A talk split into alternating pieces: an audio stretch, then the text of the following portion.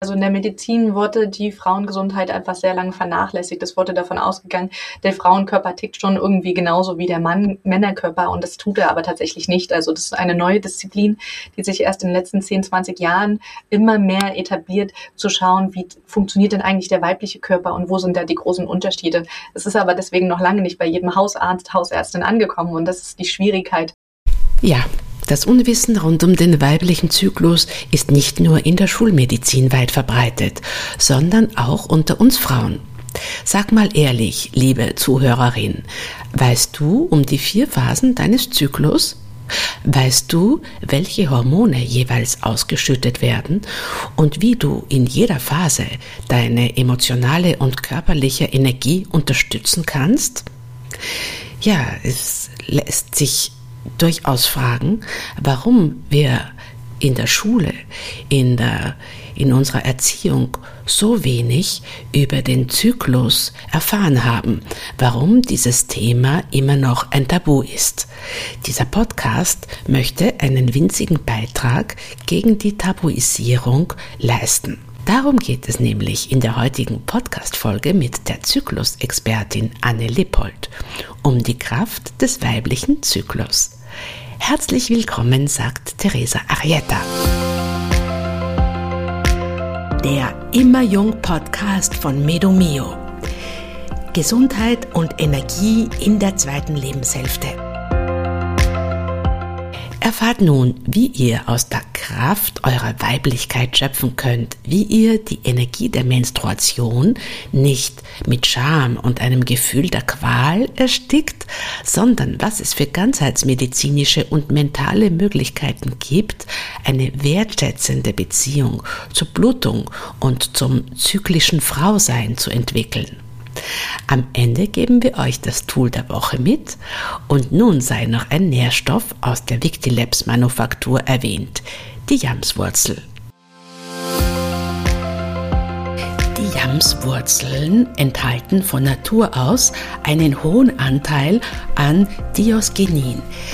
Es gehört zur Gruppe der Phytohormone und ist eine Vorstufe des natürlichen Hormons Progesteron, das wir Frauen in der zweiten Lebenshälfte, gerade in der zweiten Zyklushälfte, besonders dringend brauchen, weil es ja tendenziell absinkt und wir da oft im Mangel sind. Hier kann die Jamswurzel abhelfen. Das Jamspulver aus Wildsammlung von unserem Partner Victilabs hat einen Anteil von 16% Diosgenin. Für die Produktion werden die Wurzeln gesammelt, getrocknet und schonend vermahlen, um alle wertvollen Inhaltsstoffe zu erhalten. Victilabs sind hochwertige naturbasierte Nahrungsergänzungen made in Deutschland und der EU, ohne Füllmittel und unnötige Zusatzstoffe, ohne Weichmacher, ohne Süßungsmittel, ohne Gluten und ohne Laktose.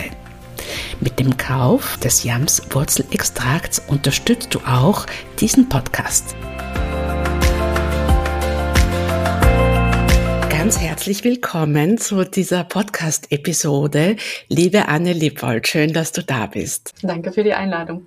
Anne, du ähm, bist Zyklusexpertin und hast äh, für mein Gefühl wirklich eine fast äh, revolutionäre Aufgabe übernommen, äh, weil du Frauen äh, dazu ermutigst, sich mit ihrem Zyklus zu beschäftigen.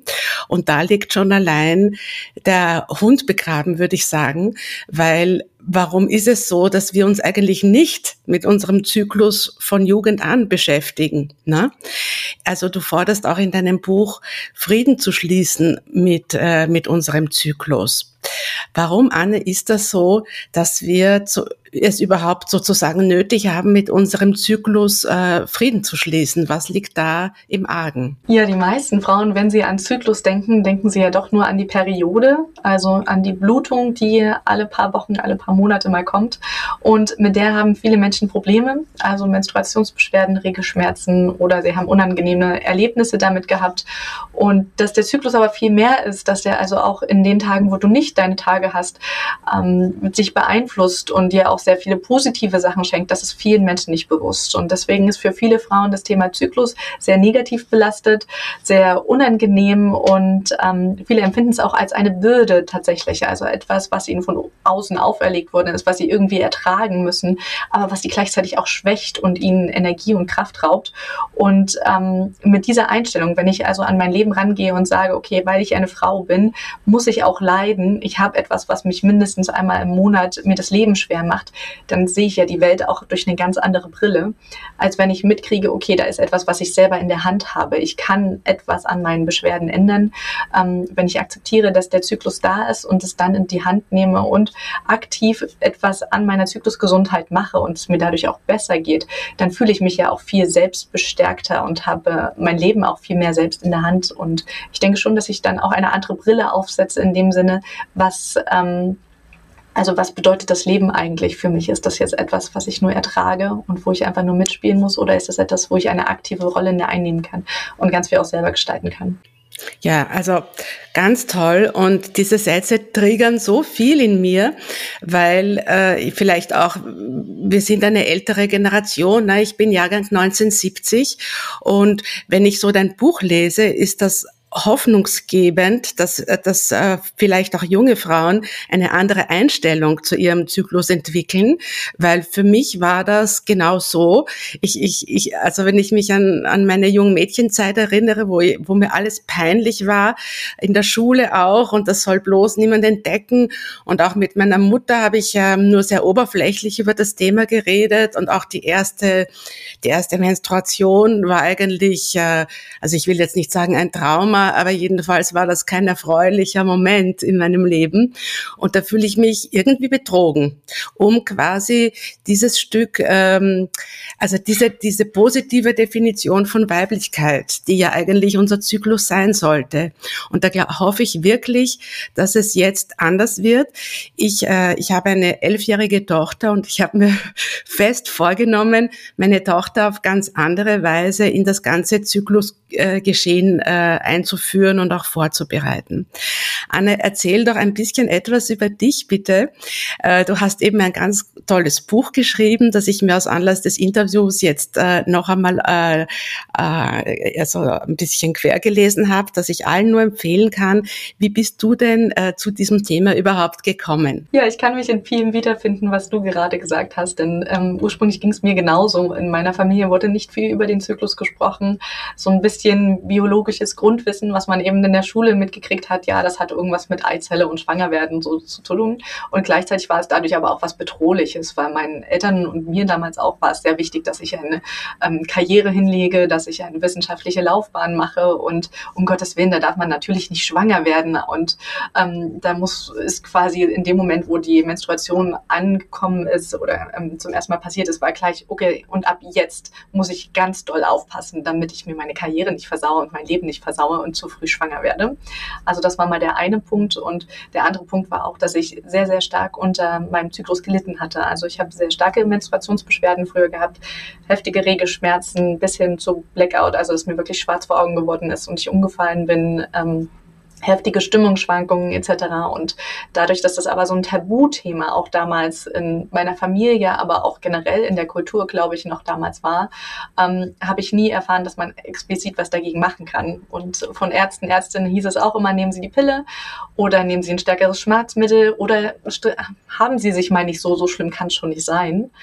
Und ich habe mich da sehr oft einfach total unverstanden gefühlt und fand den Zyklus schrecklich, muss ich gestehen. Also ich fand, der hat mich ausgebremst, der hat mir das Leben schwer gemacht und ich wollte das nicht haben. Also einmal im Monat habe ich wirklich darüber nachgedacht, mir alles entfernen zu lassen. Und ähm, es brauchte dann einen ziemlichen Tiefpunkt und Wendepunkt in meinem Leben, bis ich gesagt habe, nee, so geht's nicht weiter. Also ich, nach der Geburt meines ersten Kindes war ich alleinerziehend und ich wollte mich um mein Baby kümmern, also eine ganz urnatürliche Rolle eigentlich einnehmen, Mutter sein. Und ähm, das konnte ich nicht, weil meine Menstruationsbeschwerden mich wieder lahmgelegt haben. Und das war ein Moment, wo ich mir gesagt habe, das kann nicht sein, dass ein biologischer Prozess mich an etwas anderem urbiologischen hindert. Also dass die Menstruation mich davon abhält, Mama zu sein und mich um dieses kleine neugeborene Kind zu kümmern. Und das war so ein Moment, wo ich gesagt habe, ich muss was dran ändern. Also es, entweder sind wir Menschen eine Fehlkonstruktion der Natur oder wir Menschen machen irgendwas falsch, sodass uns die Natur hier im Wege steht. Und dann habe ich einfach ganz viel recherchiert. Wir Frauen eine Fehlkonstruktion von der Natur, oder? Das wird einem ja auch oft suggeriert, nicht? Das wird ja die ganze Welt eher für Männer ausgelegt, angefangen vom Sicherheitsgurt beim Auto, der nicht für, für Frauen Busen äh, veranlagt und auch alle Statistiken, alle Medikamente. Also es ist sowieso so, dass wir, wir Frauen von der Norm abweichen. Die Norm sind ja die Männer und wir Frauen, die vielleicht nicht immer gleich leistungsfähig sind im gleichen Ausmaß, sei es jetzt wegen der, wegen der Menstruation oder dann später äh, in den Wechseljahren. Also es gibt ja immer Gründe, warum man nicht diesem Leistungsideal entspricht. Das weicht anscheinend von der vorgegebenen Norm ab. Ja, genau, da sprichst du nochmal wichtige Punkte an. Also in der Medizin wurde die Frauengesundheit einfach sehr lange vernachlässigt. Es wurde davon ausgegangen, der Frauenkörper tickt schon irgendwie genauso wie der Mann, Männerkörper und das tut er aber tatsächlich nicht. Also das ist eine neue Disziplin, die sich erst in den letzten 10, 20 Jahren immer mehr etabliert, zu schauen, wie funktioniert denn eigentlich der weibliche Körper und wo sind da die großen Unterschiede. Es ist aber deswegen noch lange nicht bei jedem Hausarzt, Hausärztin angekommen und das ist die Schwierigkeit bei dem Wissen, dass das dann auch wirklich weitergetragen wird oder ähm, tatsächlich auch viele Sicherheitsvorkehrungen. Du hast es schon angesprochen, die Dummies, die quasi bei Crashtests in Autos drin sind, waren immer männliche Dummies. Das heißt, ähm, für den Frauenkörper, der kleiner ist, der auch anderen Schwerpunkt hat, durch die Brüste, durch ein anderes Becken, ähm, ist die Unfallgefahr oder die Gefahr an schweren Verletzungen beim Unfall größer.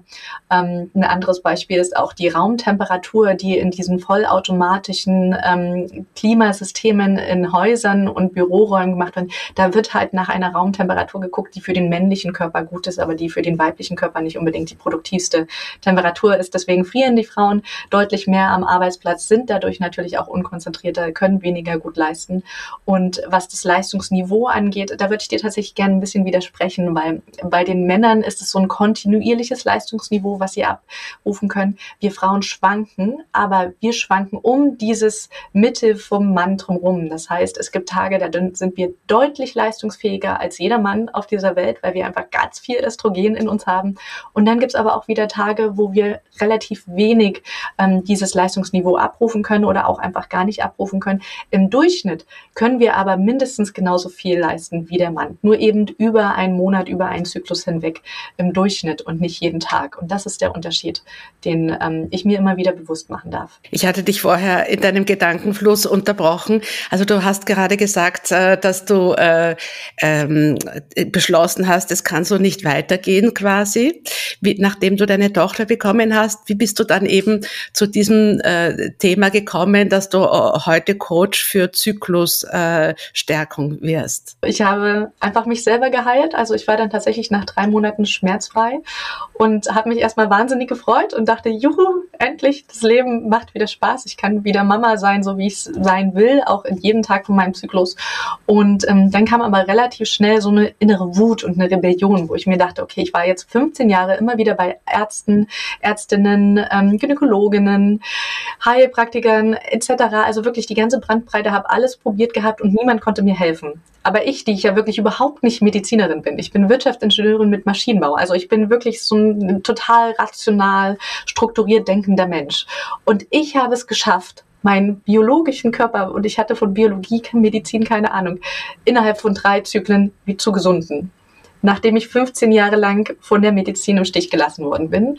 Und das hat mich wahnsinnig wütend gemacht. Und natürlich hat es mich auch neugierig gemacht, ob das Wissen, was ich mir angeeignet habe, ob das auch anderen hilft. Ähm, meine beste Freundin hatte auch sehr stark unter Riegeschmerzen gelitten. Mit der habe ich dann zusammengearbeitet. Und ähm, ihr ging es deutlich besser danach. Dann habe ich halt, und dann wurden es immer mehr Menschen, die zu mir gekommen sind und mich gefragt haben, ey Anne, wie hast du das eigentlich gemacht? Und ich habe natürlich auch mehr darüber erzählt, weil ich so begeistert bin.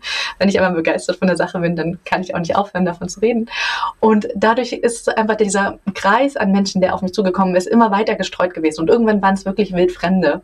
Und da habe ich mir gesagt, okay, der Bedarf ist da und meine Methode funktioniert. Also es gibt egal in welcher Situation die Menschen gerade sind, ob Hausfrauen, ob Studierende, ob in der Karriereleiter hochgegangen oder ähm, vielleicht auch wirklich in diesem Balanceakt zwischen Arbeiten, Kinder, Haushalt etc. Es funktioniert irgendwie bei allen und das hat mich motiviert, mich dann auch mit dem Thema selbstständig zu machen und zu sagen, okay, der, der Bedarf ist riesig, mein Wissen funktioniert und es darf jetzt raus in die Welt Und seitdem unterstütze ich Frauen auf dem Weg zu sorgenfreien Zyklen. Also eine wirklich schöne Aufgabe und vor allem auch eben eine Mission, ja, weil, weil man da ja doch gegen den Strom schwimmt oder zumindest am Anfang wird es wohl so gewesen sein. Ich glaube, dass das Thema sich langsam auch durchsetzt. Es gibt ja auch äh, Hormoncoaches und Wechseljahre-Coaches und, und auch, ich habe auch schon so äh, Seiten gesehen, die sich an junge Mädchen wenden und natürliche Empfängnisverhütung und so weiter. Also die, die, die Dinge haben sich in den letzten Jahrzehnten Gott sei Dank äh, geändert und ändern sich äh, immer weiter zum zum Positiven. Ne? Du schreibst auch in deinem Buch, hast du so einen, einen Satz, äh, der mich auch so, also wo ich so richtig durchgeatmet habe, da hast du gesagt, äh, die neue Frau akzeptiert ihr Frausein und ähm, ist äh, bewusst äh, und achtsam mit sich selber und mit ihren Bedürfnissen. Und das ist so ein schöner Satz, der sehr viel natürlich mit unserem Zyklus zu tun hat, weil wir ja eben je nach, je nach Moment des Zyklus verschiedene Bedürfnisse haben. Und du hast das eben äh, in deiner Arbeit schlüsselst du das so schön auf. Ne? Vielleicht können wir da ein bisschen äh, durch die Phasen gehen, dass du, dass du sagst, was du da für dich rausgefunden hast und wie die Methode ist, mit der du Frauen zu einem äh, gesünderen, schmerzfreien oder vielleicht sogar freudvollen Zyklus verhilfst? Ähm, ja, in dem Buch Mein gesunder Zyklus heißt das, kann man das gerne nachlesen. Ich rede da von der Vier-Jahreszeiten-Methode. Das heißt, dass wir den Zyklus, der ja ungefähr einen Monat dauert, mal auch drei Wochen, mal fünf Wochen, manchmal sechs Wochen, aber wenn es länger ist, dann darf man sich das schon mal angucken, warum der Körper das nicht ähm, zeitiger hinkriegt, sage ich mal. Ähm, dass man sagt, dass man einmal im Zyklus alle vier Jahreszeiten durchläuft. Und der innere Winter, ich spreche da von inneren Jahreszeiten, der innere Winter entspricht ungefähr der Menstruation. Also wie ist uns, wenn wir gerade unsere Periode haben? Wir wollen eigentlich zu Hause auf dem Sofa uns einkuscheln, Tasse Tee in der Hand haben und vielleicht noch die liebsten Menschen um uns herum, aber um Gottes Willen keine große Party. Und genauso benehmen wir uns ja auch im Winter. Ja, im Winter wollen wir uns auch einkuscheln, Wärmequellen von außen, warmes Essen vor allem, warme Tees trinken und ähm, sind einfach nicht so die Partymenschen.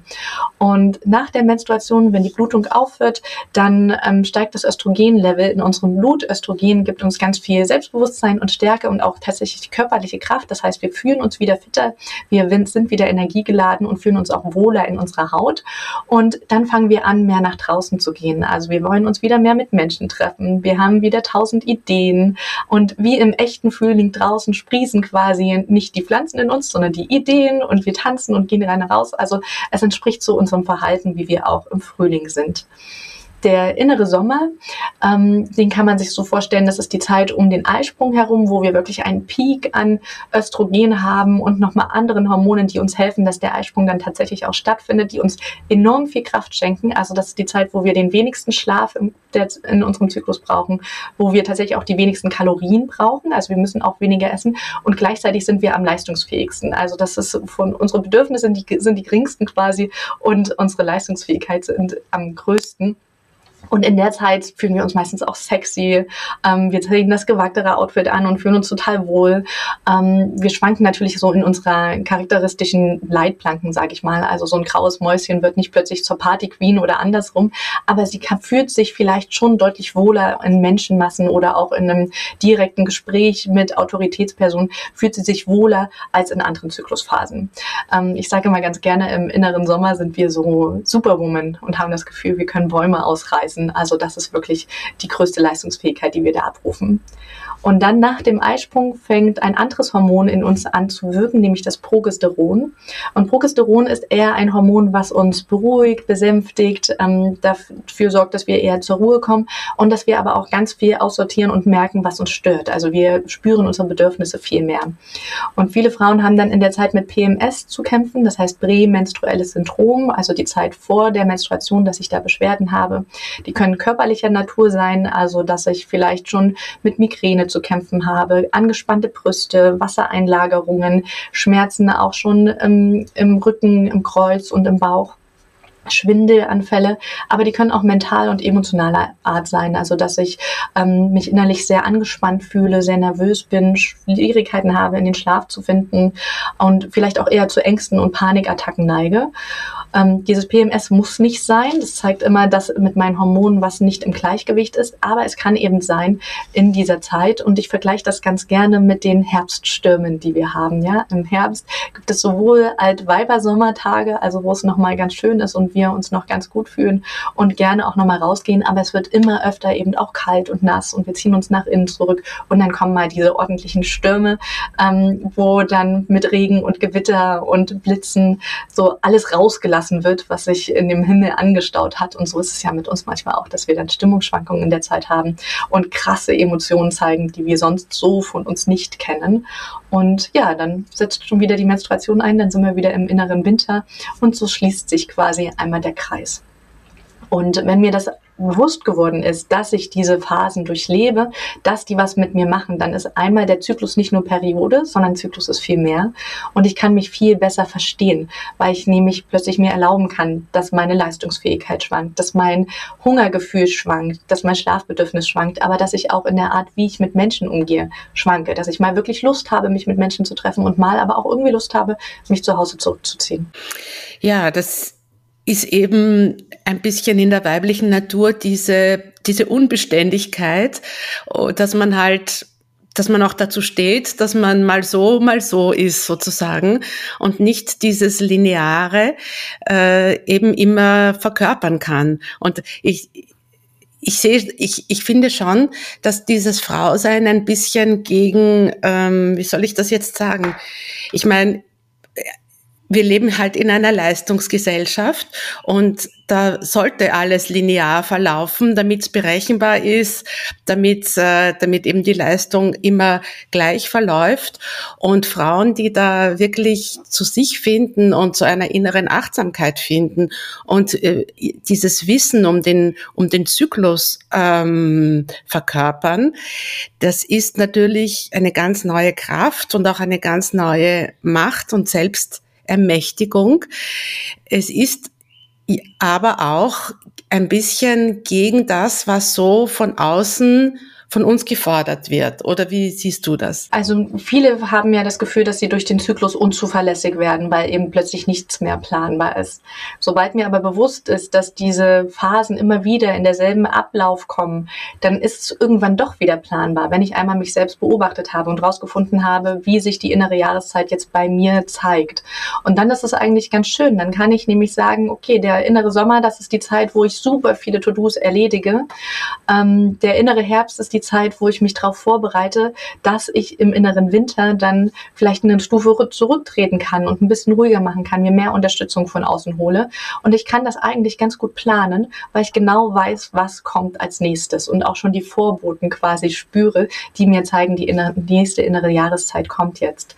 Und ich denke, dass ähm, diese Leistungsgesellschaft, so wie sie zurzeit von vielen geführt wird, nämlich jeden Tag absolut leistungsfähig sein und jeden Tag eigentlich 150 Prozent leisten. Und das ist ja gar nicht durchhaltbar. Also wenn wir uns angucken, wie viele Depressionen inzwischen gibt, Volkskrankheit Nummer eins, glaube ich, inzwischen, ähm, wie viel Herzkrankheiten, Bluthochdruck, auch das ist ja einfach nur ein Zeichen davon, dass wir dauergestresst sind, ins Burnout, wie viele junge Menschen inzwischen schon in ein Burnout rennen. Das ist ja alles ein Zeichen dafür, dass wir einfach zu viel machen, dass das gar nicht haltbar ist und dass dann irgendwann der Körper uns eine absolute Bremse reinknallt und sagt so, und jetzt aber bitte Pause. Und dann haben wir eine sehr lange Pausephase, Erholungsphase und dann fangen wir meistens wieder an, genauso viel leisten zu wollen und dann kommt der nächste Burnout, die nächste Depression.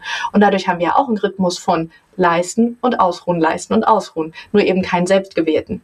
Wenn ich aber auf meinen Zyklus achte, dann schaffe ich es einmal im Monat ein bisschen ruhiger zu treten und mich mehr um mich selber zu kümmern, meine Bedürfnisse besser einzuhalten und kann dann auch mit der Kraft, die ich in der Zeit gesammelt habe, die Akkus wieder aufgeladen habe, in meinen leistungsfähigen inneren Jahreszeiten, dem Frühling und dem Sommer, wirklich sehr viel leisten, sehr viel schaffen, weil ich die Kraft habe und ausgeruht bin und mich danach wieder erholen. Und ich werde niemals in einen Burnout kommen. Ich werde niemals in eine Depression rennen, wenn ich viel mehr auf mich selber achte und meine Bedürfnisse ähm, berücksichtige. Nicht nur mental, sondern auch meine körperlichen Bedürfnisse. Darüber haben wir jetzt noch nicht geredet, dass der Körper ja auch, was das Essen angeht, bestimmte Bedürfnisse hat, damit er die richtigen Hormone bilden kann, etc.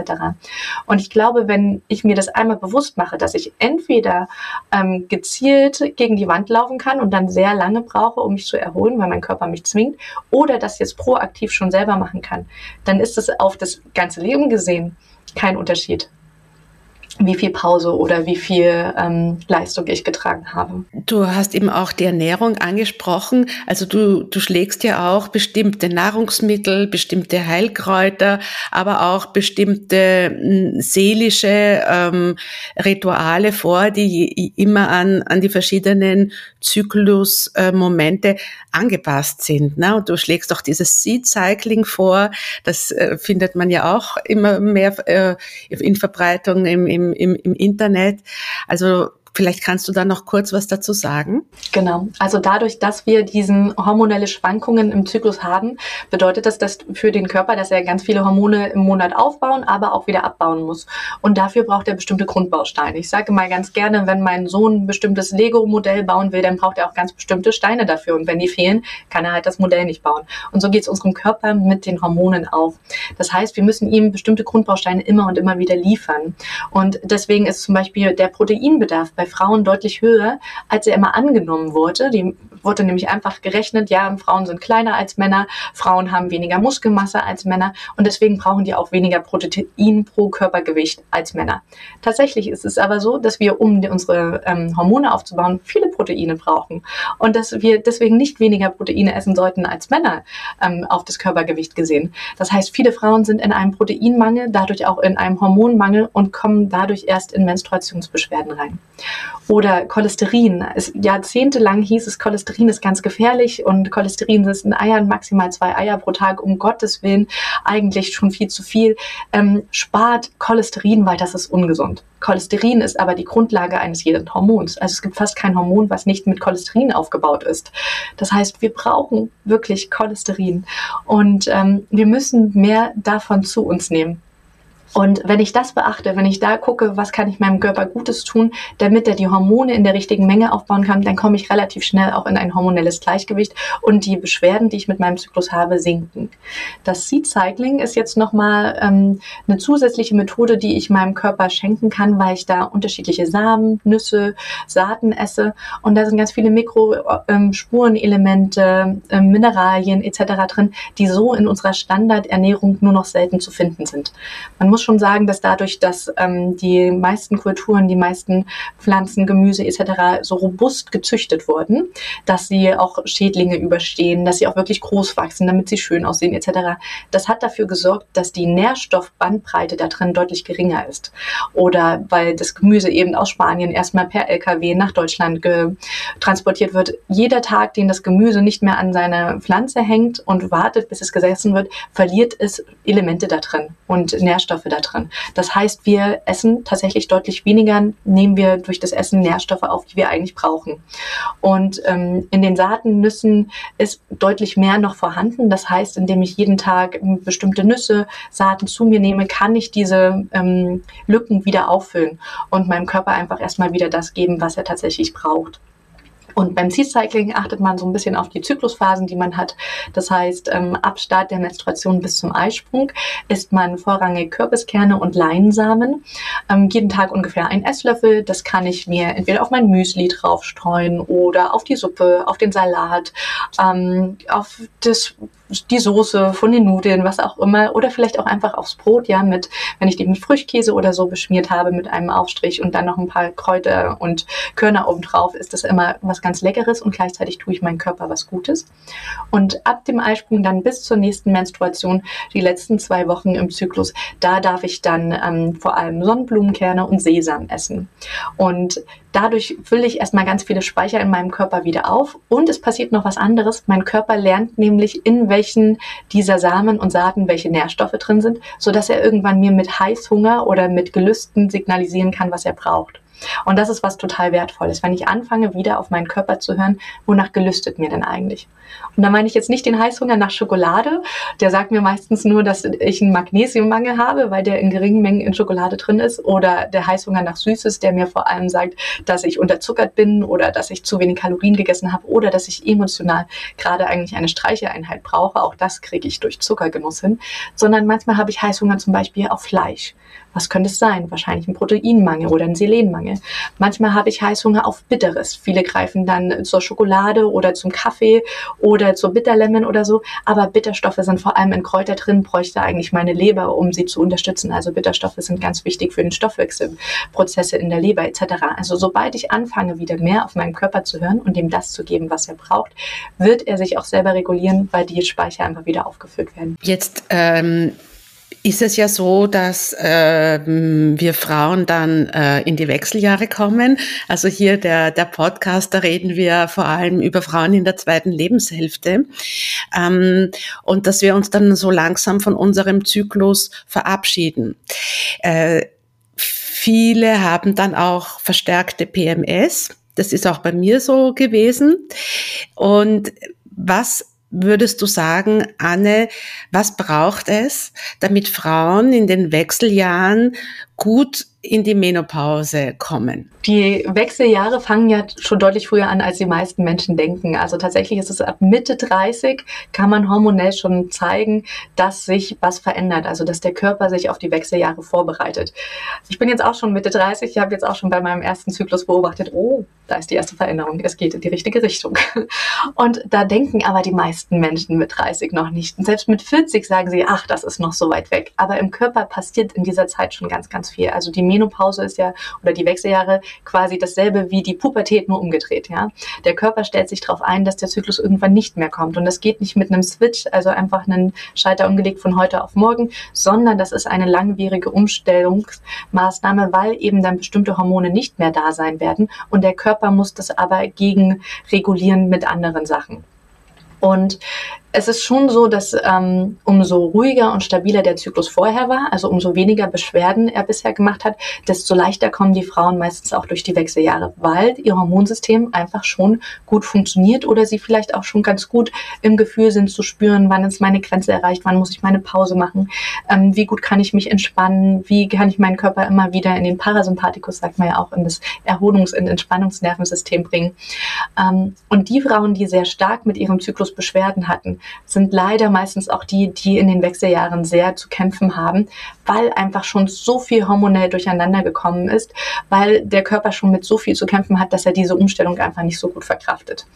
Das heißt, wenn ähm, diejenigen, die jetzt hier zuhören, wenn du gerade in der Wechseljahrszeit bist, dann guck, dass du so gut wie möglich deinen Körper gerade unterstützt, damit er die Zyklen, die er noch hat, ganz gut über die Bühne bringt, damit dann der Übergang in die Wechseljahre auch relativ ähm, sorgenfrei und ähm, gemächlich verläuft, sage ich mal. Und da gehört das Seed Cycling immer noch dazu. Umso mehr Saaten und Nüsse ich esse, umso besser ist es, weil da viele Nährstoffspeicher aufgefüllt sind. Esst bitte Proteine und Cholesterin, auch wenn das so die äh, Generation ist, der gesagt wurde, um Gottes Willen, lasst Fette weg, um Gottes Willen, lasst das Cholesterin weg und Proteine, ach, braucht keine Frau. Kohlenhydrate sind quasi das Wichtigste und vor allem Ballaststoffe. Aber genau das ist eigentlich nicht gut für die Schilddrüse, weil sie dann ähm, aus den Ballaststoffen viel zu lange braucht, bis sie die Energie rauskriegt. Also eine starke Darmgesundheit, eine starke Schilddrüsengesundheit und alle Mikro- und Makronährstoffe gut aufgefüllt. Das ist eigentlich so die Basis, die mein Körper braucht. Und ähm, man muss schon sagen, dass umso besser ich mit meinen Stress- und Entspannungsmomenten ähm, wechseln kann. Also es gibt ja viele Frauen, die wachen früh auf, sind super gestresst, stressen durch den Tag und wundern sich dann, warum sie abends eigentlich nicht mehr richtig zur Ruhe kommen und nicht gut einschlafen können und wälzen sich dann in der Nacht hin und her, weil sie immer wieder aufwachen, weil sie immer einen sehr unruhigen Schlaf haben ist meistens ein Zeichen dafür, dass ich über den Tag viel zu selten in der Entspannung war. Und das ist etwas, was der Körper wirklich verlernen kann, von Stressmomenten in die Entspannung zu wechseln. Und das muss ich wieder lernen, weil nur in dem Entspannungsmoment, nur wenn ich im Parasympathikus bin, kann der Körper für ein hormonelles Gleichgewicht sorgen. Nur dann funktioniert die Verdauung gut. Nur dann ähm, sind die Regenerationsprozesse tatsächlich aktiv etc. Also ich muss schauen, dass ich, ich sage immer, am liebsten einmal pro Stunde eine kurze Atemübung mache, ähm, eine kurze Achtsamkeit Achtsamkeitsübung reicht schon, wenn das einfach eine Minute pro Stunde ist, damit mein Körper lernt, wieder zu entspannen. Dann kann ich nämlich abends auch viel besser zur Ruhe kommen vor dem Einschlafen, viel besser schlafen. Und Schlafen ist ja das größte Regenerationsinstrument, was unser Körper tatsächlich hat. Wir sind die einzige Wesen auf der ganzen Welt, was freiwillig darauf verzichtet. Ähm, kein Tier würde sagen, ja, ich müsste zwar eigentlich noch schlafen, aber ich stelle mir meinen Wecker einfach nur, weil ich irgendwie was anderes leisten will. Also jedes Wesen, ähm, was nicht den Druck von außen verspürt, würde niemals sich um seinen eigenen Schlaf bringen, außer wir Menschen. Und das sind so das A und O, bei der Ernährung darauf zu achten, dass der Körper kriegt, was er braucht, regelmäßig in die Entspannung gehen, damit die Regeneration funktioniert und vor allem schlafen auf einen gesunden, guten Schlaf achten. Und wenn es da auch heißt, dass man getrennte Schlafzimmer haben muss, weil nebenan zu viel geschnarcht wird und ich mit Oropax einfach nicht gut zurechtkomme, ähm, die, das darf man sich dann auch einfach mal gönnen, nachdem man viele Jahre treu geblieben ist. Aber Schlaf ist das Wichtigste, gerade in den Wechseljahren, damit der Körper die Umstellung gut macht. Ja, zum Thema Schlafqualität haben wir ja auch eine eigene Podcast-Folge schon gemacht. Hört da gerne alle nochmal rein.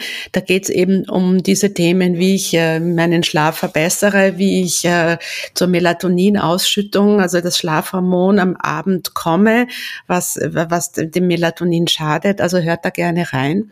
Anne, ähm, jetzt gibt's eben dann Frauen, die auch vielleicht zu früh in die, in die, zu, also die Menopause zu früh beginnt oder die dann aber sagen, na, ich bin froh, wenn, der, wenn jetzt die Quälerei endlich vorbei ist. Ähm, sollten wir also sollten wir etwas dafür tun, sollten wir dafür sorgen, dass wir den Zyklus möglichst lange beibehalten, sozusagen. Also ich kann mich erinnern an ein, ich habe auch ein Interview hier im Podcast geführt mit äh, Hormoncoach Stephanie Rub. Die hat eben auch sehr früh, war sie schon in der Menopause und hat dann mm, erfolgreich äh, versucht, ihren Zyklus wieder zu aktivieren, sozusagen. Ist das, wozu brauchen wir den, den Zyklus? In welcher Weise ist der gesund? Hilft uns der auch äh, zu entgiften? Oder was sind sozusagen die Vorteile, dass ich den Zyklus möglichst lange noch habe? Also einmal ist es natürlich biologisch ein bisschen in unseren Genen auch drin. Einmal, wann wir in die ähm, überhaupt in die Pubertät kommen und der erste Zyklus beginnt und ab dann zählen eigentlich ungefähr 40 Jahre und dann kommt mit großer Wahrscheinlichkeit die Menopause. Also man kann so grob ausrechnen eigentlich Abstart ähm, der Menarche, sagt man, der ersten Periode plus 40 Jahre, das werden wahrscheinlich meine Wechseljahre sein. Ähm, durch Schwangerschaft kann sich das nochmal verschieben oder durch Krankheiten, aber das ist so plus minus ungefähr mein Daumenwert. Das heißt, da werde ich nicht mehr groß was dran ändern können. Wenn ich jetzt schon Mitte 50 bin und definitiv meine Menopause schon hatte, dann werde ich jetzt auch mit den tollsten Maßnahmen nicht mehr dafür sorgen können, dass der Zyklus wiederkommt, wenn ich eigentlich schon 40 Jahre lang meinen Zyklus hatte. Wenn es aber nicht so ist, also wenn ich biologisch noch nicht dazu eigentlich programmiert bin, jetzt schon meine Menopause zu haben, dann ist es tatsächlich recht wichtig, dass ich meinen Zyklus wiederfinde, weil im Zyklus einmal das Östrogen eine große Rolle spielt. Also Östrogen wird durch den Zyklus gebildet. Ähm, nach der Menopause wird es auch noch in geringen Mengen in der Nebenniere gebildet, aber in einem deutlich geringeren Ausmaß als während des Zyklus. Und dieses Östrogen sorgt für unsere Knochenstabilität. Und so gut wie jede Frau hat schon mal von Osteoporose, also von dieser Knochenbrüchigkeit gehört, unter der wir Frauen vor allem im hohen Alter leiden. Das liegt daran, weil wir deutlich weniger Östrogen haben. Also umso länger unser Zyklus da ist, umso mehr Östrogen wir durch unseren Zyklus immer wieder ähm, kriegen, pro Monat, desto stabiler sind unsere Knochen und desto länger können wir quasi herauszögern, später mal an Osteoporose zu leiden. Gleichzeitig ist Östrogen aber auch gut für unser Herz-Kreislauf-System, ähm, die Stabilität vom Bindegewebe, was ja bei Frauen auch immer eine Schwierigkeit ist, gerade wenn sie geboren haben mit Blasenschwäche vielleicht oder eine abgesenkte Gebärmutter. All das kann passieren, wenn das Bindegewebe zu schwach wird, weil einfach die Östrogenschübe fehlen. Und in der zweiten Zyklusphase nach dem Eisprung haben wir das Progesteron. Und dieses Hormon ist sehr wichtig für unsere Nervengesundheit tatsächlich. Also wie gut wir mit Stresssituationen umgehen, ob wir davon total aus der Haut fahren oder ob wir da gelassen rangehen können. Ähm, umso mehr Progesteron wir über, den, über unser Leben hinweg immer wieder kriegen, desto stabiler werden auch unser Nervensystem, unser Nervengerüst, sagt man ja auch manchmal, desto gelassener kann ich auch im hohen Alter dann noch ähm, mit stressigen Situationen umgehen und vor allem mein Gedächtnis wird von Progesteron positiv beeinflusst. Und Gedächtnis ist ja auch was, was ähm, in den Wechseljahren in der Umstellung eh nochmal eine Schwierigkeit ist. Also es kann sein, dass ich da so wie benebelt mich manchmal fühle. Kann man auch auf MRTs ganz gut sehen, wie sich das Gehirn da in dieser Zeit umwälzt. Das heißt, nicht wundern, das sind wirklich ein, zwei Jahre, wo ich mal Schwierigkeiten mit Gedächtnis habe. Es ist noch kein Alzheimer keine Demenz, aber eben danach sollte es sich wieder normalisieren. Und das schaffe ich vor allem, wenn ich relativ lange meinen gesunden Zyklus beibehalten habe. Ja, es gibt ja auch, das erwähnst du auch in deinem Buch, alle möglichen Methoden, wie du mit deinem Menstruationsblut sozusagen Positives äh, bewirkst. Also ich, ich habe sogar ge gelesen, man kann sich Gesichtsmasken mit Menstruationsblut machen, weil da Stammzellen drinnen sind oder, oder auch die Pflanzen gießen. Also das das, das Menstruationsblut hat ja per se auch schon eine, kann eine heilsame Wirkung haben, wenn man so damit umgeht. Also das ist natürlich keine Verpflichtung und nicht jede, die sich mit dem Zyklus auseinandersetzen muss, muss das jetzt machen. Ich habe einfach nur noch verschiedene Sachen aufgezählt, die in ähm, typische Rituale sind, sowohl in indogenen Völkern als auch in anderen Naturvölkern. Aber was sich auch heutzutage manche Menschen einfach so für sich entwickelt und ausgedacht haben, um wieder einen positiven Bezug zur Periode zu bekommen und um auch vor allem weg von dieser Idee zu kommen, Periode ist was ekliges, was dreckiges, was ich verstecken muss, hinzu, ja, eigentlich ist die Periode was total gesundes. Das ist ein Zeichen, dass mein Körper stark genug ist, die Gebärmutterschleimhaut vorher aufzubauen. Das ist ein Zeichen, dass mein Körper stark genug ist und davon ausgeht, er könnte eine Schwangerschaft jetzt noch verkraften, was was Positives ist, ja. In den stressigsten Momenten setzt die Periode aus. Also eine vorzeitig ausbleibende Periode ist meistens ein Zeichen dafür, dass der Körper nicht sich in der Lage fühlt, eine Schwangerschaft auszuführen. Das heißt, es geht ihm wirklich schlecht. Ähm, die Periode ist also ein Zeichen, dass es meinem Körper zumindest auf einem gewissen Maße gut geht. Und wenn die Periode noch nicht mal Beschwerden macht, dann geht es ihm wirklich gut. Also dann ist auch das hormonelle Gleichgewicht da. Und viele Frauen machen sich das eben bewusst, indem sie dann anfangen zu sagen, okay, das ist ein Geschenk der Natur und das möchte ich denen auch wieder zurückgeben, dass sie damit sozusagen ihre Blumen ähm, gießen, weil da auch wirklich Nährstoffe in diesem Blut und in dem Schleim, was da ja auch mit drin ist, in dem Gebärmutterschleimhaut die mit ausgeschieden wird, drin ist. Ähm, man kann sich damit Gesichtsmasken machen, wenn man möchte. Ähm, manche sammeln auch einfach das Blut, um zu sehen, wie viel war das denn eigentlich, weil das auch tatsächlich über die Gesundheit was aussagt, wie viel Blut ich in, und Gewebe ich in dieser Zeit in der Menstruation verloren habe. Ähm, da kann man einfach die unterschiedlichsten Sachen machen.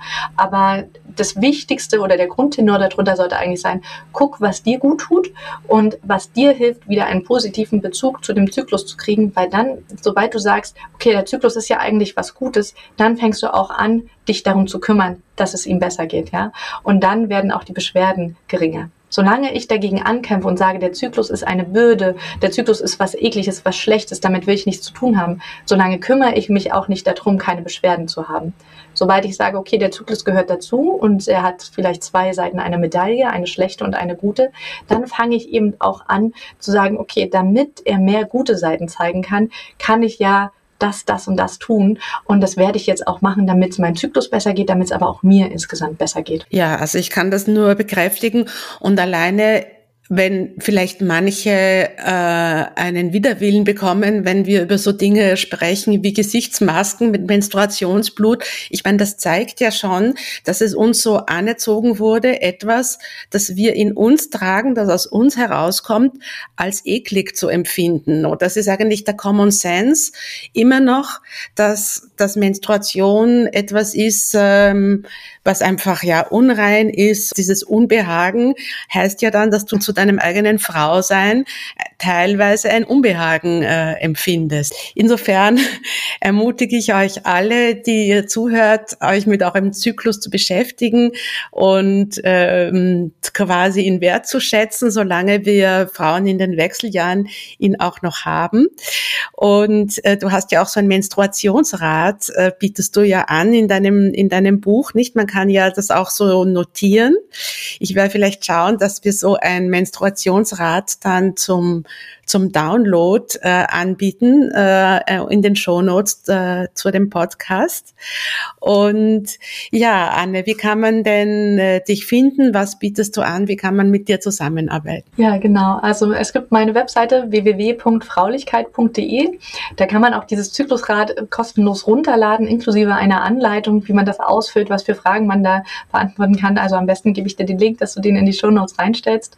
Und auf der Webseite gibt es auch ähm, ein paar Blogbeiträge, auf denen man nachlesen kann, welche Kräuter zum Beispiel bei welchen Zyklusbeschwerden helfen oder wie ich gut mit PMS umgehen kann, wie ich bei starker Blutung eigentlich, was ich auch machen kann, damit der Blutverlust nicht so groß ist, was ich bei Kreislaufproblemen mache etc. Also da einfach mal in der Rubrik ähm, Blogbeiträge durchlesen und ähm, wer sich noch mehr mit dem Thema auseinandersetzen möchte, der kann natürlich mein Buch lesen. Mein gesunder Zyklus heißt das und es ist überall erhältlich, wo es Bücher gibt. Vielen Dank fürs Zuhören und nun das Tool der Woche. Geht auf die Seite von Anne Lippold.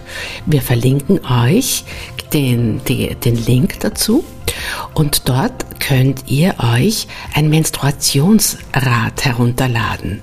Und das hilft euch, die, aus der Kraft des Zyklus zu schöpfen. Das könnt ihr dann ausfüllen. Alle Details werdet ihr dort sehen. Bei Anne Lippold gibt's auch noch andere kostenfreie, tolle Zyklus-Tools. Schaut euch gerne ein bisschen um. In der heutigen Folge haben wir die Jamswurzel erwähnt. Mit dem Code MEDOMIOCAST erhältst du 10% Rabatt und unterstützt meine Arbeit. Wenn du meine Arbeit an diesem Podcast noch mehr unterstützen möchtest, hinterlass gerne eine Bewertung auf Spotify oder iTunes. Folge dem Immer Jung Podcast auf Instagram und verteile deine Lieblingsfolge in deinem Netzwerk, damit möglichst viele Menschen von den wertvollen Informationen profitieren. Wenn du einen Wunschgast oder Anregungen hast, freue ich mich, wenn du mir schreibst unter teresa.medomio.de. Bis bald!